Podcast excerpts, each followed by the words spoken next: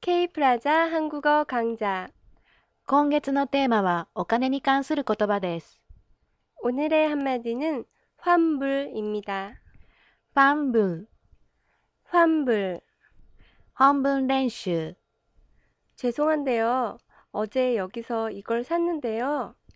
すみません。昨日ここでこれを買ったんですが、 고객님, 상품에 무슨 문제라도 있으셨나요? お客様、商品に何か問題がありましたか 집에서 열어보니까 색이 틀려서요. 家で開けてみたら色が違いました。 죄송합니다. 바로 교환을 해드릴까요? 申し訳ございません。すぐに交換いたしましょうか。 아니요. 그냥 환불 받고 싶은데요. いいえ、払い戻ししたいです。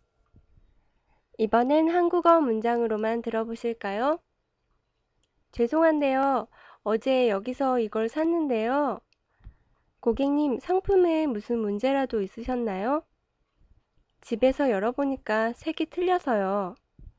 죄송합니다. 바로 교환을 해드릴까요? 아니요. 그냥 환불받고 싶은데요.